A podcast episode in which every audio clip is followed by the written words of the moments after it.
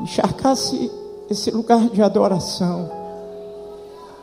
E que de uma forma muito consciente profunda você declarasse isso, exaltado, só as vozes, só as vozes. Exaltado.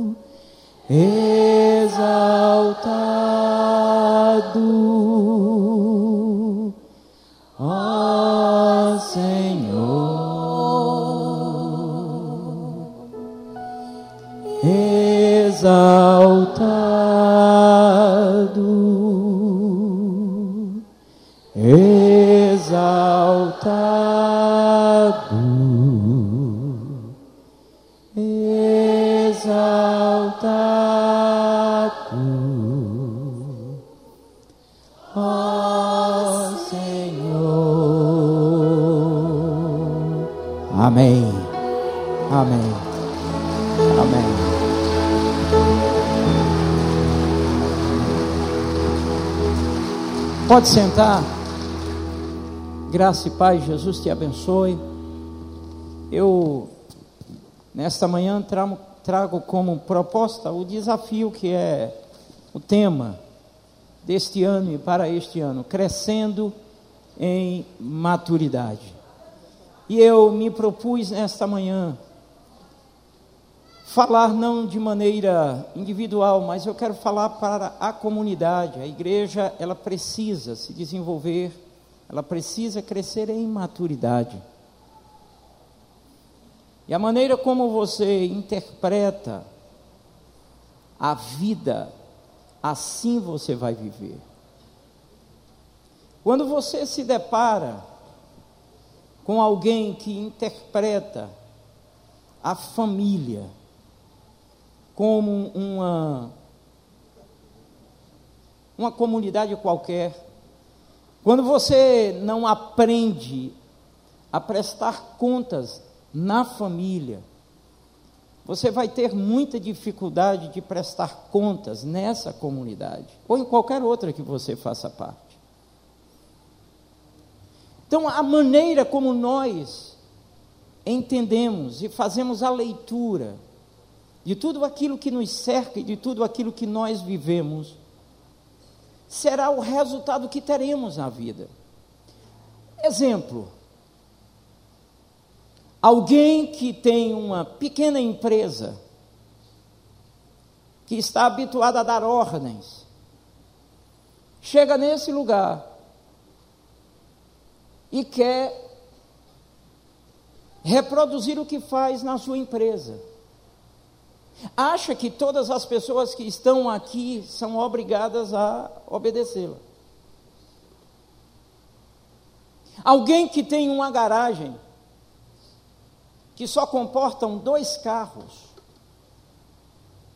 administra a sua garagem do jeito que quer. Quando chega aqui, quer mandar no estacionamento da rua e mandar nos meninos que guardam os carros. É mais ou menos assim que funciona. Porque muitas pessoas não sabem separar os ambientes. Por exemplo, você é pai. E você, como pai, você tem que funcionar com o seu filho, com a sua filha, na condição de pai. Mas você não pode chegar aqui e tratar alguém como se fosse seu filho, mandando, desmandando. Não pode. O pior é quando o indivíduo não tem nada, nem uma garagem, nem um carro. E sente a necessidade de mandar, por quê? Porque não consegue mandar lá fora, quer mandar aqui. Esse é o grande risco de se tornar líder. Porque muitos que não conseguiram mandar lá fora se transformam em líderes, que não foram chamados muitas vezes por Deus e querem mandar nas pessoas. Aí a gente começa a ter uma comunidade deficiente, uma comunidade adoecida. Nós temos alguns outros agravantes. Que no meio da comunidade nós temos trigo. Essa é a expressão bíblica para aqueles que se dispõem a obedecer a palavra de Deus. Trigo. Mas também nós temos no meio da comunidade o joio. Essa é a expressão usada para aqueles que não se dobram diante da vontade de Deus e da direção de Deus, trigo e joio. Mas nós não temos só trigo e joio, nós também temos as crianças. Gente de 30, de 40, de 50 anos com atitudes infantis. Será que você não conhece ninguém assim? Não tem ninguém na família assim? Meu Deus do céu! Será que você não tem aquela tia Será que você não tem aquele tio que tem umas atitudes que quando chegam, ih, meu Deus do céu. Mas além do trigo, além do joio, além das crianças, nós temos os enfermos. Que a gente não sabe se é joio ou se é uma criança enferma. Esse a reunião disso tudo precisa da maturidade daqueles que já estão caminhando. Mas qual é o grande problema? É que aqueles que já estão caminhando e que se consideram maduros se ausentam. Não querem comprometimento com a obra, não querem relacionamento.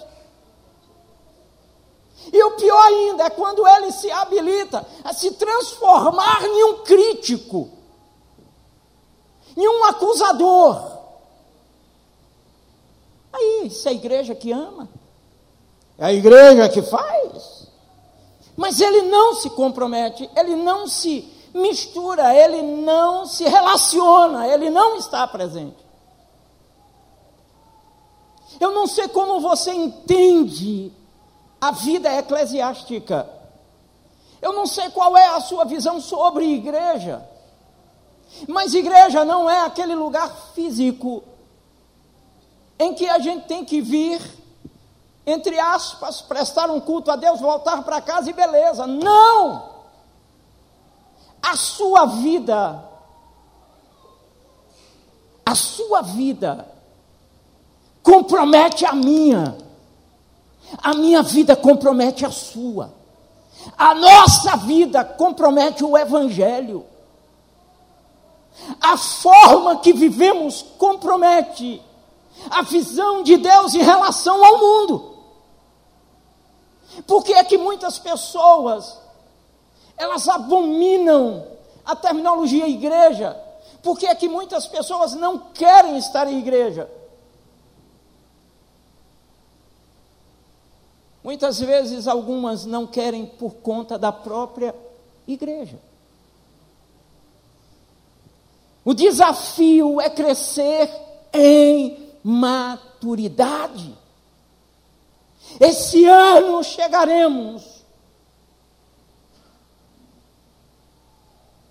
Ainda com os varais estendidos. Esse ano chegaremos ainda com fraldas lavadas, mamadeiras,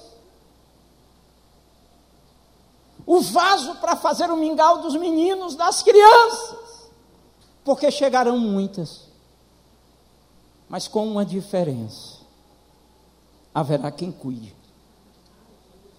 haverá quem trate, haverá quem ajude no processo do amadurecimento. Amém? Teremos uma comunidade melhor, seremos melhores. Acredite, a nossa reunião, a sua vida na comunidade tem implicações tremendas, começando pelo reino espiritual. Tem implicações tremendas. Não pense você que é simplesmente um ajuntamento, não. Não pense você que é simplesmente decorar algumas canções. Não, não, não, não, não. Tem implicações. Se você estiver bem com Deus, vai ser tão bom para a gente. Sabe por quê? Porque se você estiver bem com Deus, de repente Deus pode te usar de uma forma tão extraordinária em um culto, depois do culto, antes do culto, que alguém pode sair daqui com a vida eterna. Quero convidar você a dar uma olhadinha no texto de Efésios, capítulo 4. E eu me proponho nesta manhã falar um pouquinho para a igreja. Antes de fazer a leitura do texto, quero lembrar a você que essa ideia de que, ah, eu sou igreja. Você não é a igreja, você faz parte da igreja. Se você observar biblicamente, você vai encontrar um outro termo que a Bíblia usa para se referir a nós. Eu acho interessante que a pastorizácia, toda vez que vem falar, ela sa saúda a igreja como a noiva. Eu acho interessante. Graça e paz, noiva. Essa é uma expressão usada. Você só não é a noiva. Você só não é o corpo. Junto comigo e com os demais, nós somos o corpo. O braço não é o corpo. O braço é o braço, a perna não é o corpo, a perna é a perna que faz parte do corpo. Efésios capítulo 4, do verso 11 ao verso 14. Efésios 4, do verso 11 ao verso 14, vai dizer: E ele designou alguns para apóstolos, outros para profetas, outros para evangelistas e outros para pastores e mestres, com fim, com propósito de preparar os santos para a obra do ministério, para que o corpo de Cristo seja edificado. Para que o quê? O corpo de Cristo seja edificado. Até que, até que todos alcancemos a unidade da fé e do conhecimento do Filho de Deus e cheguemos à maturidade. A minha versão usa a palavra maturidade Outras versões usa a expressão perfeição, atingindo a medida da plenitude de Cristo. O propósito é que não sejamos mais como crianças. Amém. Vamos ficar até aí.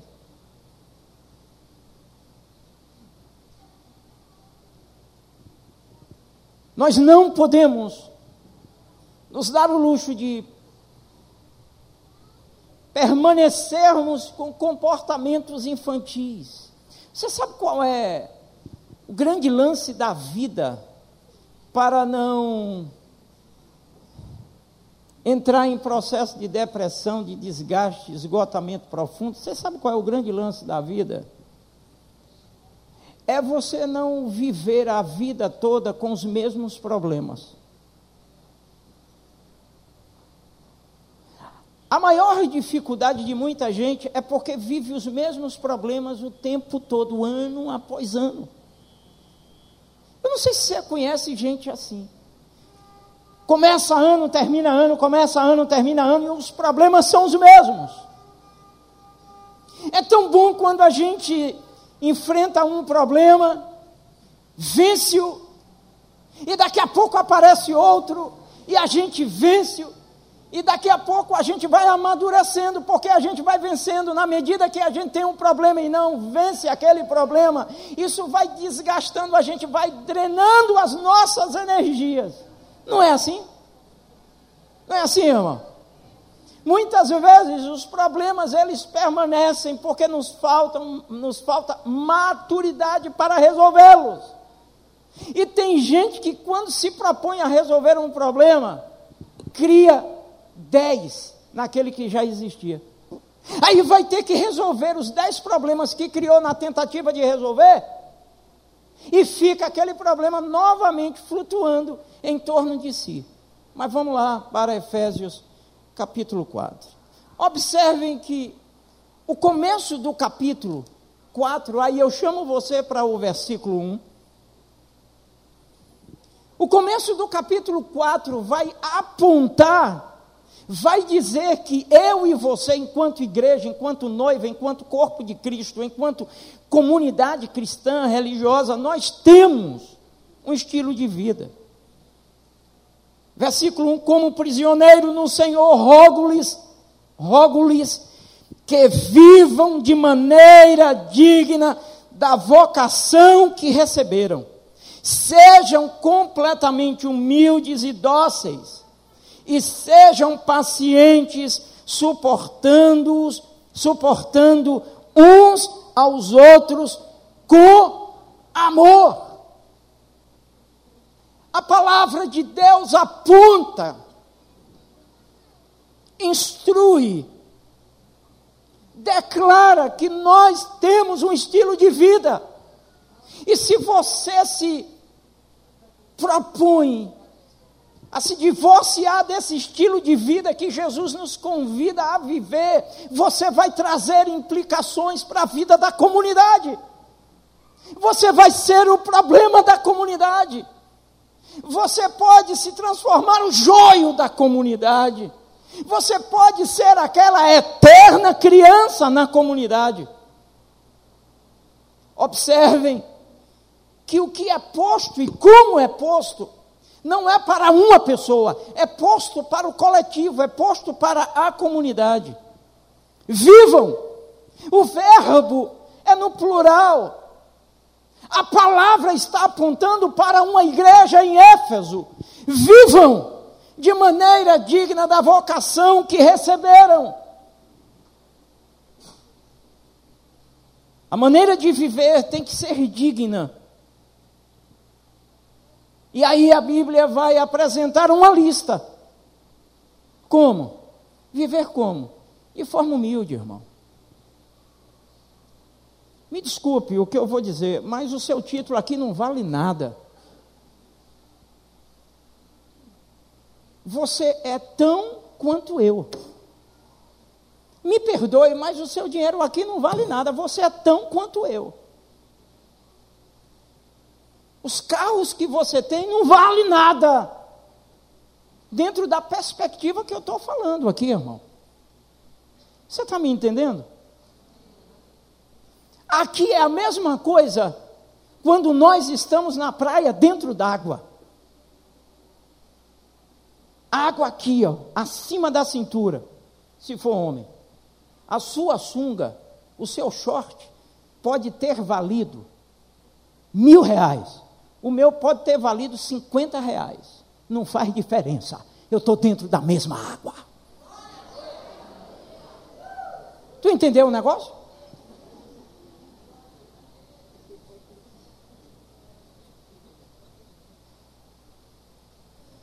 O versículo 11 do capítulo 4. É interessante que ele vai dizer o quê? Ele designou. Quem designou? Quem? Quem? Esse é um grande problema na vida da comunidade.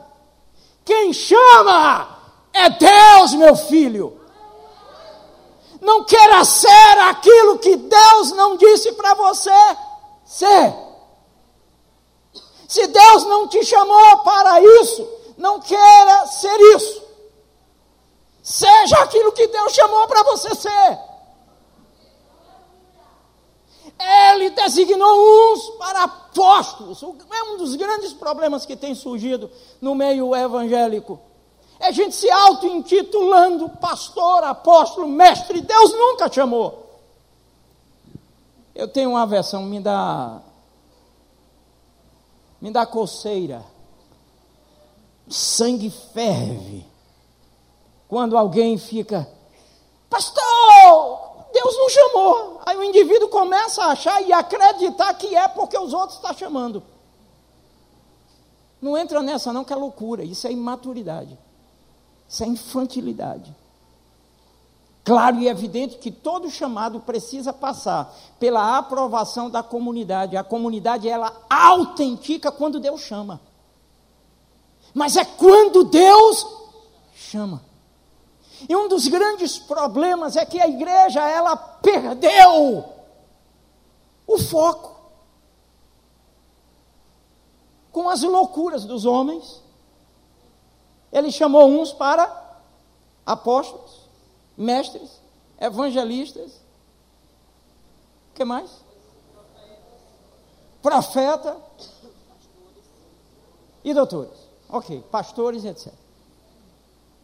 Você já pensou se a igreja se desenvolvesse nesse modelo?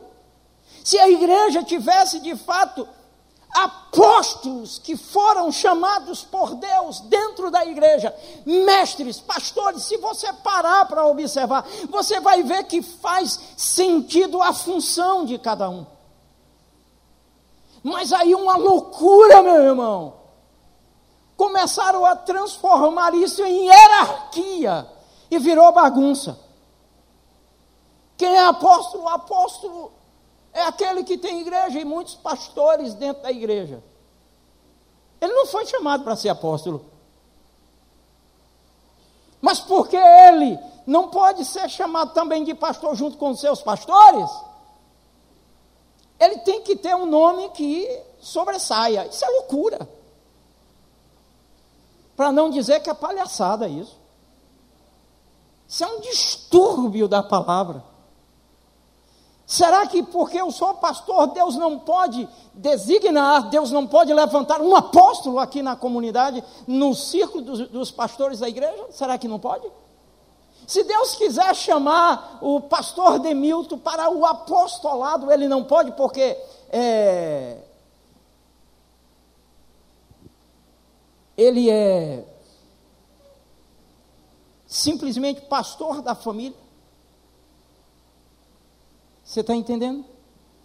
Por que, é que eu estou pontuando isso? Porque assim como nós nos distraímos com essas coisas, nos distraímos com tantas outras e precisamos tomar posse da palavra de Deus. O versículo 13, vamos seguir. Se não, vamos seguir. Aí ele diz que designou uns para apóstolos, mestres, pastores, evangelistas e etc. Com o fim de preparar os santos para a obra do ministério, para que o corpo de Cristo seja. O objetivo é esse. Uma igreja madura tem como objetivo consolidar o corpo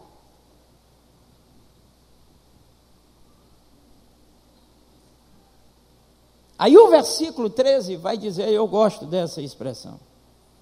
Até que, ai, ai, até que, eu não sei quando vai chegar esse até, mas a Bíblia está dizendo até que, a nossa função, nós que nos consideramos maduros, experientes, precisamos trabalhar até que todos alcancemos a unidade da fé e do conhecimento do Filho de Deus e cheguemos à maturidade.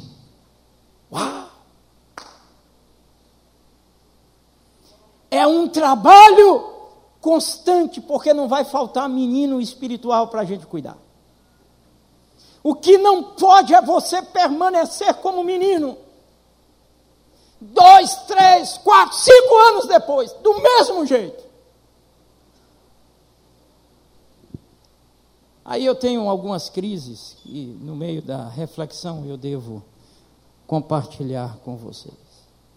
Até que todos, a Bíblia não fala até que alguns, até que todos,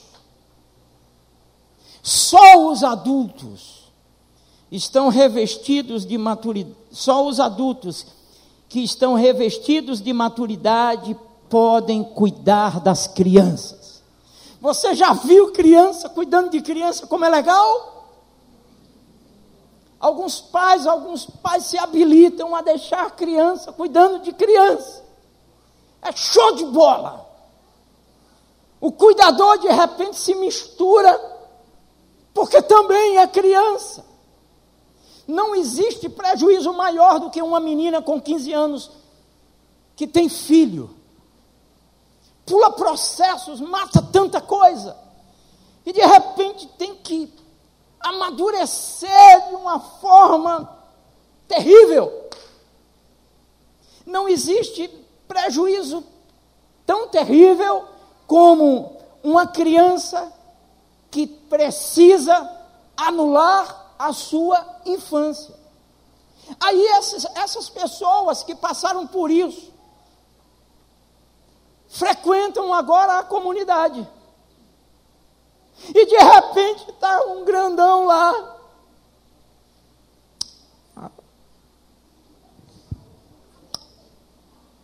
Com comportamento de menino de cinco anos. Eu já participei de cenas que fiquei estarrecido. Adultos que não podem ouvir o não. Quem é ele? Ele está pensando o quê? para me dar um não. Se for em relação a mim, eu não estou pensando nada. Eu só sei que às vezes eu preciso dar um não. Você que se vire com os não que eu vou dar. Porque você tem que amadurecer. E esse é um dos maiores prejuízos que essa geração está sofrendo. É que é uma geração que não está aprendendo a receber não. É uma geração que não está aprendendo a receber não. E tem pai que não tem coragem de dizer o não para o filho, porque o filho fica com uma cara desse tamanho, fica uma semana emburrada, fica uma semana sem falar, fica batendo porta, fica quebrando prato. Isso é um prejuízo. Quando chegar na fase adulta, vai ser, vai ser uma bagaceira. Mas vamos lá. Nós precisamos de dois elementos fundamentais para crescer em maturidade. Escute. Nós precisamos de sabedoria e discernimento. Sabe onde é que a gente vai encontrar isso? Na comunhão com Deus. É por isso que uma igreja que não ora, é por isso que um crente que não tem devocional, é por isso que uma igreja que não faz jejum, ela é uma igreja cheia de confusão e problemas. Porque não sabe discernir o que é de Deus e o que não é de Deus. Aí o indivíduo revestido de carnalidade chega dentro da igreja e quer viver de forma carnal. Aí a gente chega e pá, trava. Aí a gente é bruto. Como um, um, um jovenzinho foi dizer para um diácono aqui na igreja. E eu, eu já vou resolver isso. Porque foi logo no final do ano. E um jovenzinho deu uma resposta para o diácono. Eu sou livre. Eu converso a hora que eu quiser, não é da sua conta. Eu estou doido para saber, eu vou encontrar esse, esse abençoado. Eu não quero nem saber de quem ele é filho, eu já estou avisando. Porque eu vou enquadrar ele. Ele é livre. Vá para casa, xingue seu pai, desrespeite seu pai, mas aqui não. Aqui não.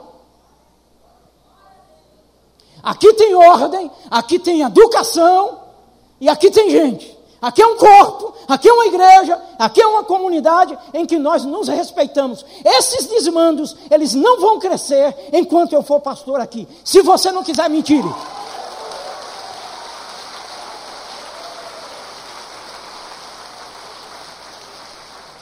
Eu não sou de fazer isso, não, mas como eu não sei ainda quem é, eu já estou dando o recado. Se for teu filho e você não gostar, sinto profundamente. Eu sinto profundamente. Me desculpe. Mas não vou admitir isso aqui, não. Tem muitas igrejas em Feira de Santana. Eu não posso permitir que a geração dos nossos filhos não consigam nem entrar mais em uma igreja, porque ninguém respeita ninguém. As pessoas perderam a noção. Eu fico furioso. Até as pessoas de fora que não são evangélicas, elas perderam a noção, não têm o bom senso. Eu vim ontem para a formatura do IBGA. Eu vi uma jovem que não era da igreja, eu sei que ela não era da igreja, mas aquela moça estava com uma roupa tão indecente, tão indecorosa, tão safada, que eu fiquei pensando, isso só pode ser fruto do que ela vê dentro das igrejas. Aquilo me deu náuseas, o sangue começou a ferver, deu vontade de me aproximar dela e perguntar para ela: Tu está indo para onde? Eu tenho que me controlar, eu tenho que fazer, porque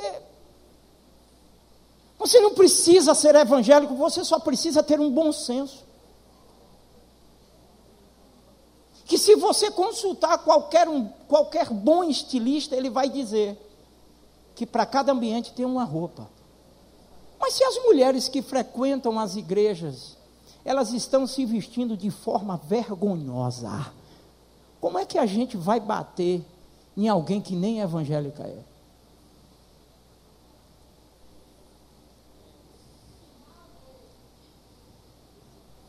A gente precisa de discernimento e sabedoria. Para quê? Para distinguir quem é joio, para saber quem é criança e para saber quem é está doente. Às vezes a gente não vai saber quem é o joio. E quando você demora demais tratando o joio, isso exaure as suas energias, drenam as suas forças. A gente precisa ter cuidado, líder de célula, cuidado, não dê mamadeira por dois anos a uma criança, a um membro da sua célula. Não fique dando mamadeira. Eu não vou me prestar a esse serviço mais. A pessoa entra na minha sala, quer uma orientação, a gente dá a orientação. Seis meses depois ela entra na sala, eu estou pensando que é outra coisa, é a mesma coisa.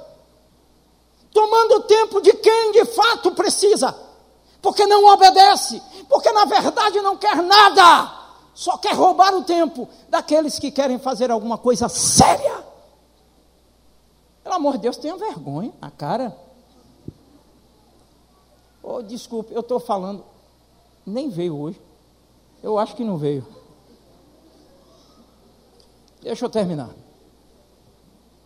O versículo 14. O propósito é que não sejamos mais crianças.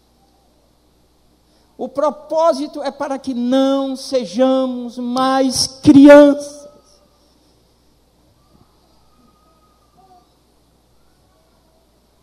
Amadurecer é uma necessidade primordial do ser humano. Porém, tornar-se maduro é uma conquista. Fritz Kunkel é um alemão psiquiatra, psicólogo, e ele define amadurecimento da seguinte forma: ser maduro significa enfrentar, não fugir a cada nova crise. Então, se você fica fugindo das crises que aparecem, você vai se tornar uma eterna criança. Você vai continuar como criança. E crise todo mundo enfrenta, todo mundo passa. Não é? Tem alguém aqui que nunca passou por uma crise? Levanta a mão aí para eu conhecer esse felizardo, esse abençoado. Tem alguém aqui? Todo mundo enfrenta crise. Tem gente que acha que a sua crise é a maior de todas. Tem gente que acha que a sua crise é maior do que a crise de todo mundo. Maturidade é a arte de encontrar o equilíbrio na adversidade. Isso é maturidade. E nós vamos correr atrás disso. Maturidade é a arte de viver em paz, o que não pode mudar. É fácil, mas é possível. Eu quero compartilhar contigo dentro dessa perspectiva de vivência de igreja. E aqui cabe uma pergunta que eu quero deixar para você. Uma pergunta dentro do mesmo foco. A pergunta é simples: Quem é você na igreja? Quem é você na comunidade? É o que cuida ou que é sempre cuidado? Quem é você aqui? Você é a criança ou é o adulto maduro? Quem é você? O que se compromete ou aquele que não se responsabiliza por nada? Está na hora de você refletir sobre isso. Mas, aqui para gente, honestamente, você não se cansa, não, velho? Mesmo que seja só o domingo, tem gente que só vem domingo. Aqui para gente, por favor, eu estou na qualidade de pai aqui, eu sou pastor de vocês. A, a, a diferença de mim para um conferencista é que o conferencista não tem a responsabilidade de fazer o que eu estou fazendo aqui, a, a responsabilidade é minha. Aqui para a gente, em família, nós estamos em casa, nós estamos em família. Aqui para nós, você não se cansa, não, é sério.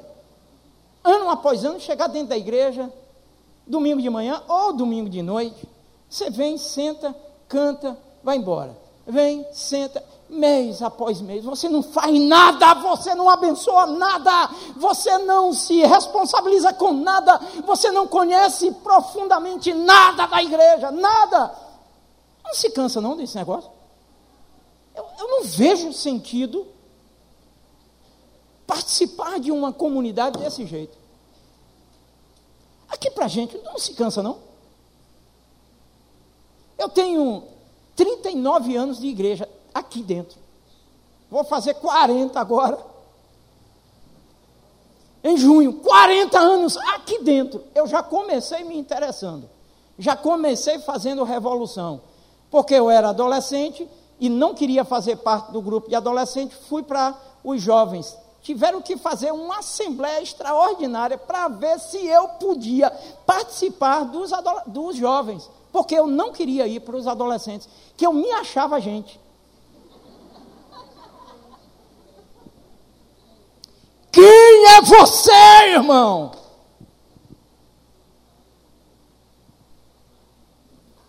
E aí eu tenho algumas, algumas questões que você pode me ajudar.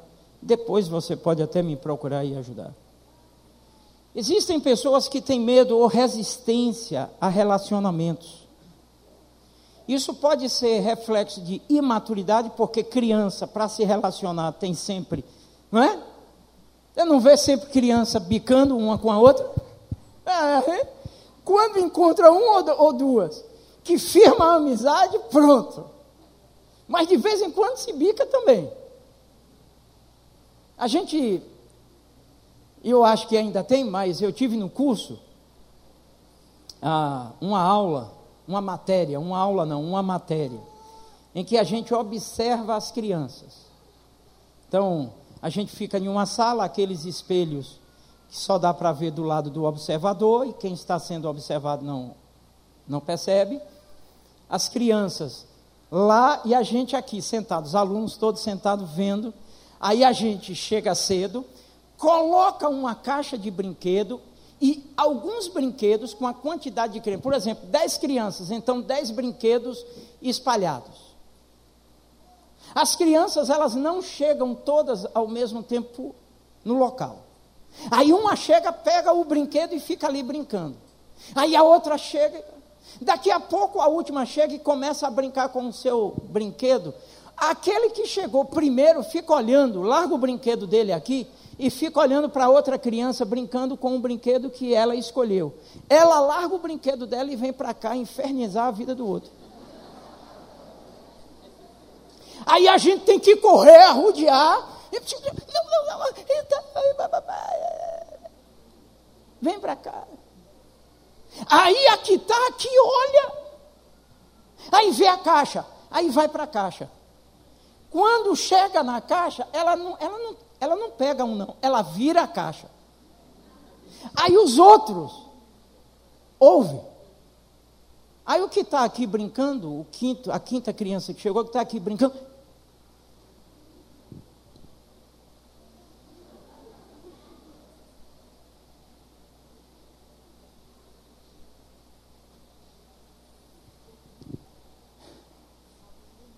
Esse comportamento ele pode se estender. E se estende porque eu vejo isso na comunidade. Você quer ver a coisa mais angustiante para mim? E isso aconteceram algumas vezes. É a criança ir para a observação, gostar do brinquedo. Ela gostou do brinquedo. Aí terminou o tempo. Aí os pais vão pegar as crianças. Irmãos. Não, é meu, é meu, eu vou levar, eu vou levar minha mãe, não, eu quero, é meu, meu filho, não, não pai.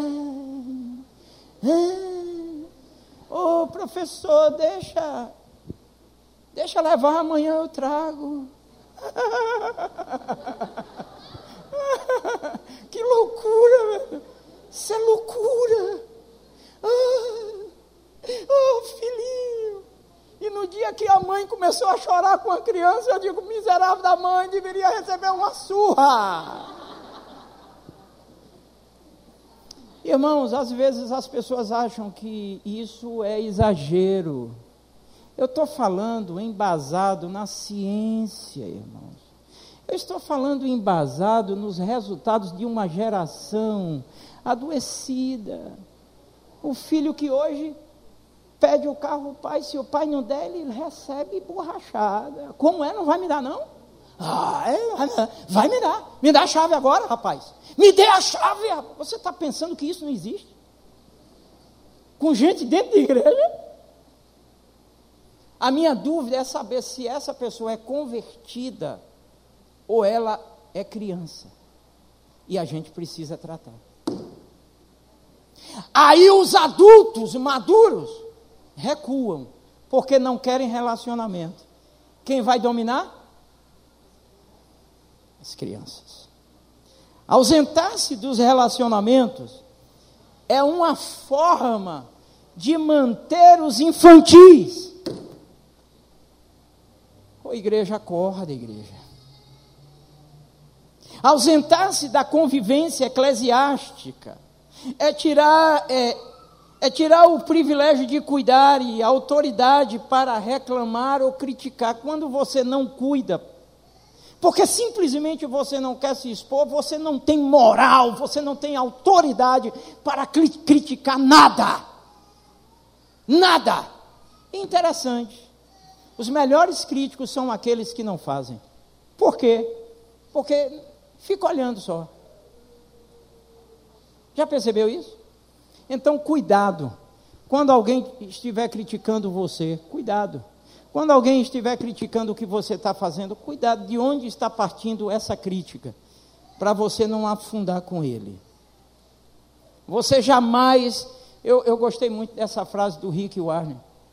Gostei muito, pastor americano, de uma grande igreja ele disse o seguinte: você jamais chegará à maturidade espiritual apenas comparecendo aos cultos como um espectador passivo. Gostei muito disso aqui. Concordo com ele em número, grau e gênero.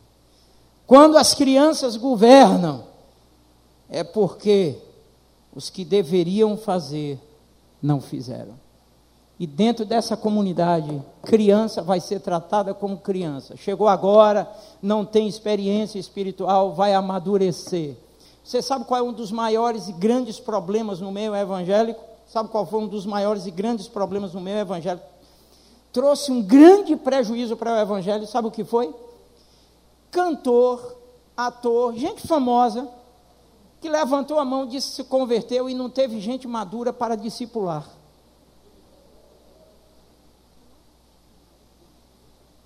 Veja quantos estão afastados do Evangelho e voltaram para a pescaria, para as suas redes. Veja quantos. Porque não tiveram discipulado. Aí a pessoa chega, ela é vista por causa da fama. Aqui todo mundo é igual. Tem negócio de fama, não, filho. É criança espiritual, precisa amadurecer. O que não dá é você continuar sendo criança a vida toda e se afastando da convivência. Nada é mais prejudicial a um bom desenvolvimento que a manutenção de um comportamento infantil. Se você mantém seus comportamentos infantis, vai ser muito difícil você amadurecer e vai demorar demais. Só quero salientar, por favor, nem sempre o acúmulo de anos de vida é sinônimo de maturidade. Não é porque o indivíduo tem cabelos brancos que é maduro, não. Quero concluir compartilhando com você algumas coisas em relação ao, ao posicionamento da igreja. Observe, criança, ela rompe com pessoas por causa de coisas. Já percebeu isso? Nem sempre é carnalidade, às vezes é infantilidade. Às vezes a pessoa até tem boa intenção, mas é infantil, não foi cuidada, não foi discipulada está em um processo de amadurecimento, mas está em uma área que ela não deveria estar, está fazendo algo que ela nunca deveria estar fazendo agora. Por quê? Porque não tem maturidade para isso. Então, criança, ela rompe com coisas por causa de. Ela rompe com pessoas por causa de coisas. Quantas pessoas feridas dentro de igrejas? Por causa de coisas. Por causa de cargos que não é mais o caso da Igreja Batista Central. Foi a melhor coisa que me aconteceu como pastor. Foi acabar com aquele negócio de carro. Ah, professor da escola bíblica dominical, quem vai ser o vice-moderador? Misericórdia, glória a Deus, ô oh, Jesus.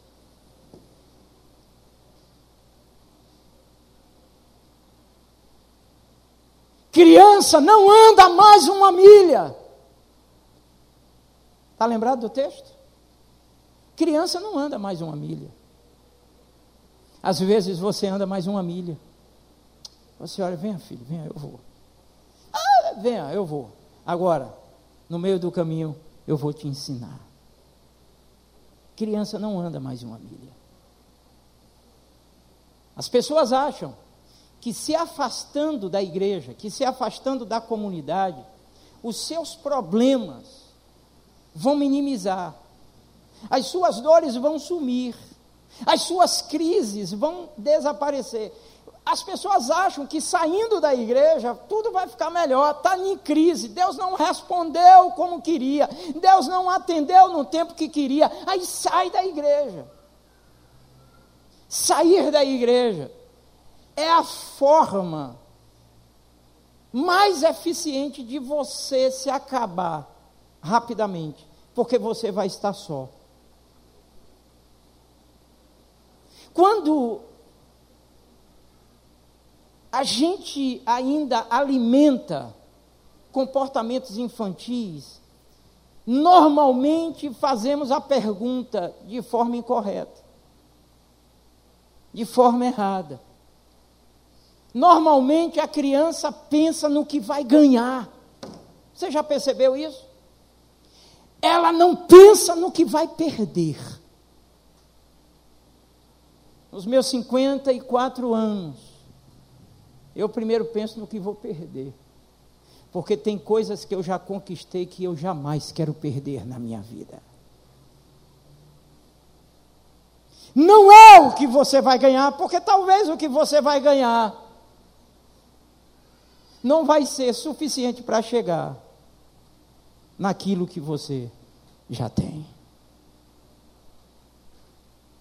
E daí eu acho uma tremenda burrice Alguém que simplesmente, quando sai de um status social, de uma posição econômica, financeira, aí a esposa está do lado ralando, aí cria varizes, veias e etc. Aí ralando, aí cresce. Quando cresce, o cara é. Como é? O camarada é. O cara se torna lindo. O cara se torna maravilhoso. Dinheiro no bolso. Carrão. Aí fica lindo. Mas não sabe o que ralou para chegar onde está. Aí a pessoa vai e abandona a esposa aqui. E vai e pega uma outra pessoa que nunca ralou com ele. Isso é meninice. Isso é loucura. Você está entendendo o que eu estou dizendo? Que, inclusive é um negócio sério que eu estou dizendo aqui. É um negócio sério. Quando a gente não faz a pergunta certa, às vezes a gente ganha uma promoção, mas perde a família. Tem gente que se dedica ao trabalho de manhã, de tarde, de noite, de madrugada, de manhã, de noite. Dois anos, quando olha para trás, perdeu a família. Porque família é para conviver. Família não é para botar feijão e arroz na mesa. Família não é simplesmente para botar roupa no guarda-roupa e sapato. Não! Família não é simplesmente para ter um carro para sair. Não, família é para se relacionar. Tem que ter relacionamento para ter família saudável. É para sentar à mesa, conversar, brincar. É para debater sobre os assuntos da vida. É para olhar nos olhos dos filhos e perguntar como é que a coisa vai, como é que está o namoro. E aí, filho, como é que você vai na universidade? Como é que você está na escola? Não, não, não, não, filho, não, não, não vai por aí não, é espalha. Não, não, não vai, tá bom, meu pai, eu não vou. Amém. Vai ser abençoado. Família é isso. Você que está prestes a formar uma família, eu quero te dar uma boa notícia. Família dá trabalho. E por que a notícia é boa? Porque o meu pai trabalha até hoje. Então eu sou filho dele, eu gosto de trabalho. Eu sou apaixonado por trabalho. É menino. E esses meninos, quando acham que sabem mais do que a gente, é show de bola. Eu digo, meu Deus do céu, está vivendo o que eu vivi. A gente não pode esquecer isso, que a gente passou por esse processo. Eu também um dia achei que sabia mais do que papai. Papai é um malandro velho de vida. Penso num homem esperto, inteligente, matuto, mas inteligente. Um homem experiente. E tinha momentos que eu achava que podia dar o signal em papai. Signal é uma expressão, é, é uma gíria da minha época. ah.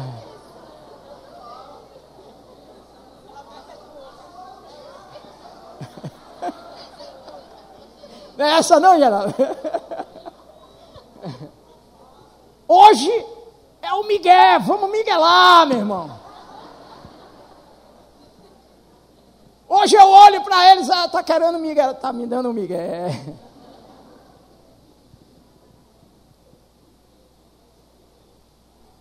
Às vezes a gente ganha promoção no trabalho, mas perde a família. Aí depois quer recuperar a família e não pode mais. Porque as pessoas envolvidas foram tão massacradas, machucadas. A ausência foi tão ruim que não acredita mais em uma possibilidade de conserto. Às vezes, galga um degrau no estado social, mas perde a comunhão com Deus. Isso é muito comum. As pessoas elas querem, elas querem, elas querem, estudam. É bom, tem que estudar. Mas você não precisa perder a comunhão com Deus porque está estudando. Muito pelo contrário, você tem que estudar e ter comunhão com Deus para ser um excelente profissional com o conhecimento de Deus e da ciência. Estude. Fiz faculdade, igreja e família. Não abandonei Deus não por causa da faculdade. Bom, é bem verdade que eu quase morro. Entrei em, um, em uma estafa que não foi brincadeira, não. Mas, quando entrei, eu tive que fazer uma escolha. E aí resolvi o problema. Às vezes, perde grandes amigos, boas amizades, por causa de determinados malandros que entram na vida só para bagunçar a nossa vida. Isso é, é, isso é infantilidade, irmão. Você está bem aqui com o Senhor, está vindo para a igreja, daqui a pouco, dentro da igreja mesmo. É um infeliz que se aproxima e começa a desvirtuar, vamos para cá, e daqui a pouco está tomado. Uma igreja madura não tem medo da realidade. Uma igreja madura, ela não foge da realidade. Nós não fugimos da realidade. Nós vamos enfrentá-la. Amém? Uma igreja madura enfrenta as dificuldades usando as armas adequadas.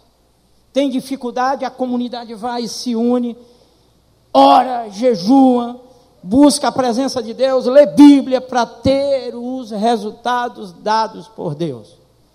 Uma igreja madura não é facilmente enganada. Uma igreja madura, ela não é enganada. E aqui eu quero orientar você, cuidado com o que você ouve.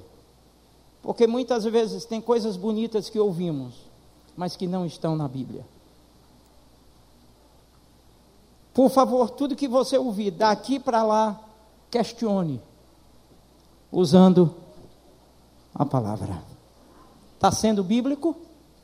Se não estiver sendo bíblico, pode ser o melhor, pode ser até o pastor da igreja. Não engula. Amém? Está entendendo? Não engula. Questione. Saiu de pastor, onde é que está isso aqui na Bíblia? Me mostra aí. Está entendendo, não está? Seja quem for.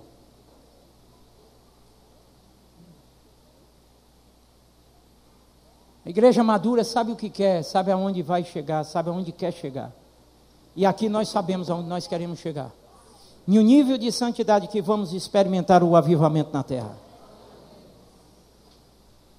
A igreja madura se relaciona. A igreja madura tem comunhão. Quer ver a igreja boa? É aquela que frequenta a oração e quando termina o culto, o povo não quer ir embora, fica todo mundo conversando. Quando eu vou pregar fora, eu fico observando esses negócios. Quando termina o culto, eu fico olhando o que é. Tem gente que joga fumacinha e some. É o ninja. O crente ninja, já viu? não quer se relacionar, não quer ter comunhão, não quer conhecer ninguém. Ó, não é porque eu sou pastor da igreja, não, tá certo? Tem muita gente aqui que eu não conheço. E hoje, hoje, eu digo hoje, nos tempos de hoje, rapaz, é uma loucura, velho, esse negócio. É uma loucura, eu não sei como é que as pessoas, elas admitem isso. Elas chegam na igreja, elas não querem conhecer quem é o pastor, não busca saber, busca lá fora. Mas você que está chegando, que quer ficar na igreja, você tem que conversar comigo. Porque eu também quero saber quem você é. Não é qualquer um que eu quero aqui, não.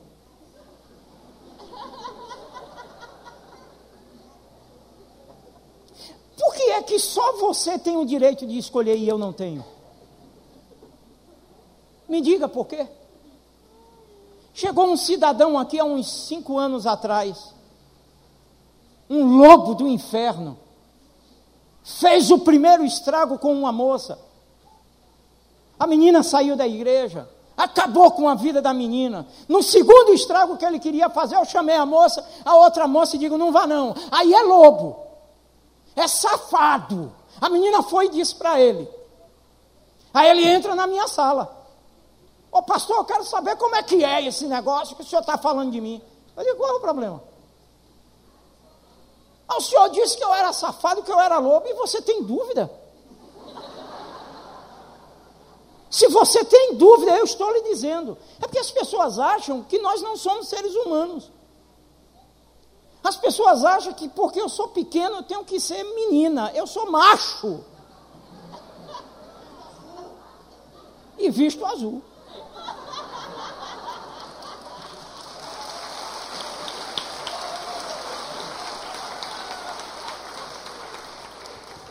Agora eu vou te dizer uma coisa: você sabe por que muitos sofrem na condição de filhos? Porque nunca tiveram pais que assumisse a paternidade. Você tem pai aqui dentro. A responsabilidade que Deus me outorgou, eu conheço.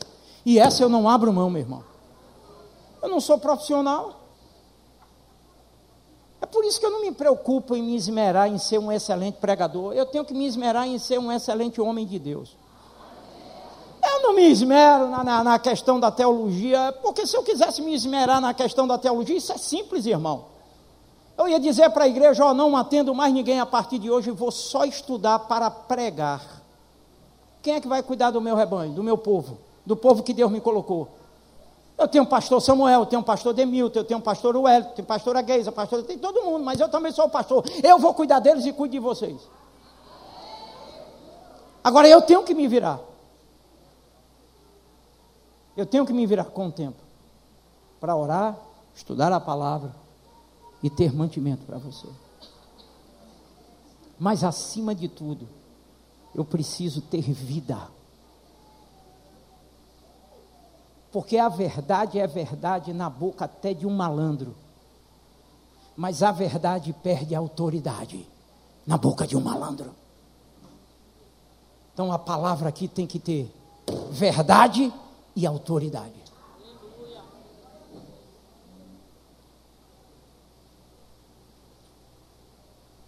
Se relacione. Tenha medo não, mantenha comunhão. De vez em quando você vai ser ferido. Tenha medo não. Se eu fosse ter medo disso, eu nunca entraria mais em uma igreja. Mas eu ia dizendo, e eu vou agora fechar o que eu ia dizendo você não sabe o que você está perdendo. É o que tem de gente boa nesse lugar. Gente boa, gente sensata, gente que quer Deus, gente honesta, gente direita, gente que tem suas falhas, mas gente boa. Você não imagina o quanto você está perdendo em não conhecer essas pessoas. Tem meia dúzia aí que a gente vai, mas tem muita gente boa, irmão. Eu agradeço a Deus. Eu louvo a Deus pelas vidas que eu conheço dentro dessa igreja, pessoas centradas, pessoas sérias. Deus do céu é tremendo. Como essas pessoas me fazem crescer e amar o Evangelho, e acreditar na palavra de Deus, e saber que eu não estou só. É por isso que eu sou tomado por um fervor e amor pelas vidas. É por causa de você que está aqui dentro e convive comigo. Se relaciona comigo. Igreja madura é uma igreja viva. É uma igreja que tem a presença do Senhor. Era só isso. Cheguei de férias. Eu Cheguei de férias, é a primeira mensagem que eu prego. E vocês perceberam como eu estou mudado. Eu estou mais dócil, eu estou mais.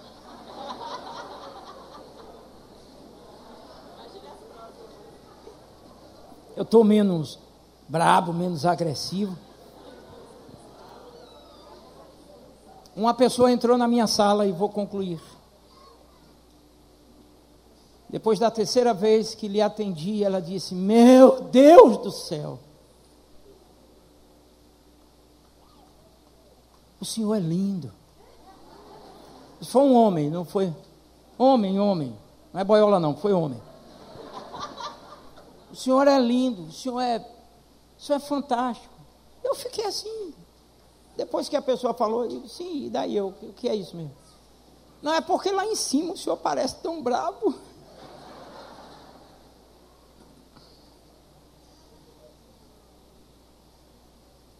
Você sabe o que é assumir uma responsabilidade com zelo? Você sabe o que significa isso? Quem trabalha onde trabalha e faz com responsabilidade sabe o que eu estou dizendo. Você acha que é simples? Discernir tudo isso? O lobo, o imaturo, o doente, e administrar tudo isso? Você acha que é simples o que Deus colocou nas minhas mãos? Cuidar de você? Não é não, você é precioso, você é preciosa. Eu tremo toda vez que venho para aqui. Eu me desgasto toda vez que vou para gabinete pastoral. O preço é alto. Porque eu tenho uma consciência de que isso aqui não é um emprego. Isso aqui é uma missão. É por isso que a gente tem péssimos funcionários nas empresas, porque trabalham como se fosse um emprego. Aonde você está, faça como se fosse uma missão. Isso é bíblico. Por que, que a gente tem problemas nessa questão? Porque a, a forma da pessoa interpretar a vida é equivocada. Ela está trabalhando, aí ela faz as coisas de qualquer jeito, mas ela não se dá conta de que aquele emprego é que está mantendo a vida dela. Aí ela diz: por mim, eu vou estar tá enricando o patrão, eu me lascando aqui e o patrão na praia. Trabalhe para ser patrão um dia e ser como seu patrão, ficar na praia. Ela não tem ideia de que ela pode crescer só porque ela está sendo bíblica e honesta na forma de servir o seu patrão ou a empresa. Quando eu chego em algum estabelecimento, eu avalio, eu analiso as pessoas. Tem funcionário que lhe atende de qualquer jeito. Quando eu chego um funcionário que é, de alguma empresa, diz assim, ele fala assim, não, pode levar. É, o patrão não está nem aí, leva. Ela não tem ideia de que quem está do outro lado pode ser uma excelente porta para ela crescer. De que quem está do outro lado pode ser o próximo patrão dela, porque gostou tanto. Gostou tanto, que vai tirar ela daquela situação. Olha, você que está achando que o seu salário é, é pequeno, que você quer crescer e tal. Deus pode abrir uma porta assim. Mas o menino não interpreta assim. O menino interpreta de forma diferente. Então, lidar com tudo isso é um desafio que a gente só pode vencer de joelhos, na presença do Senhor e vivendo a Bíblia. Então, por favor, não peça que eu mude. Quer dizer, eu, eu sou um ser mutável, mas não peça que eu mude o jeito de eu ser. Tem algumas coisas que eu confesso para vocês que eu acho que é o Espírito Santo. O Espírito Santo, ele não é brincadeira. O Espírito Santo não é brincadeira, não. Ele está se aproveitando de mim. Porque às vezes eu venho de casa com algumas coisas certas que vou dizer, outras eu não sei se vou dizer, eu não sei como é que é. Mas quando chega aqui, o Espírito Santo me toma num fogo e eu não consigo segurar. E eu chega aqui e eu fico segurando. Aí ele diz: Não segure, não, senão você vai morrer. Você vai morrer. Vou, solte logo, eu solto. Aí você acha que eu estou sendo grosso. Não é, não. Acredite, é amor. Eu te amo. Deus te abençoe.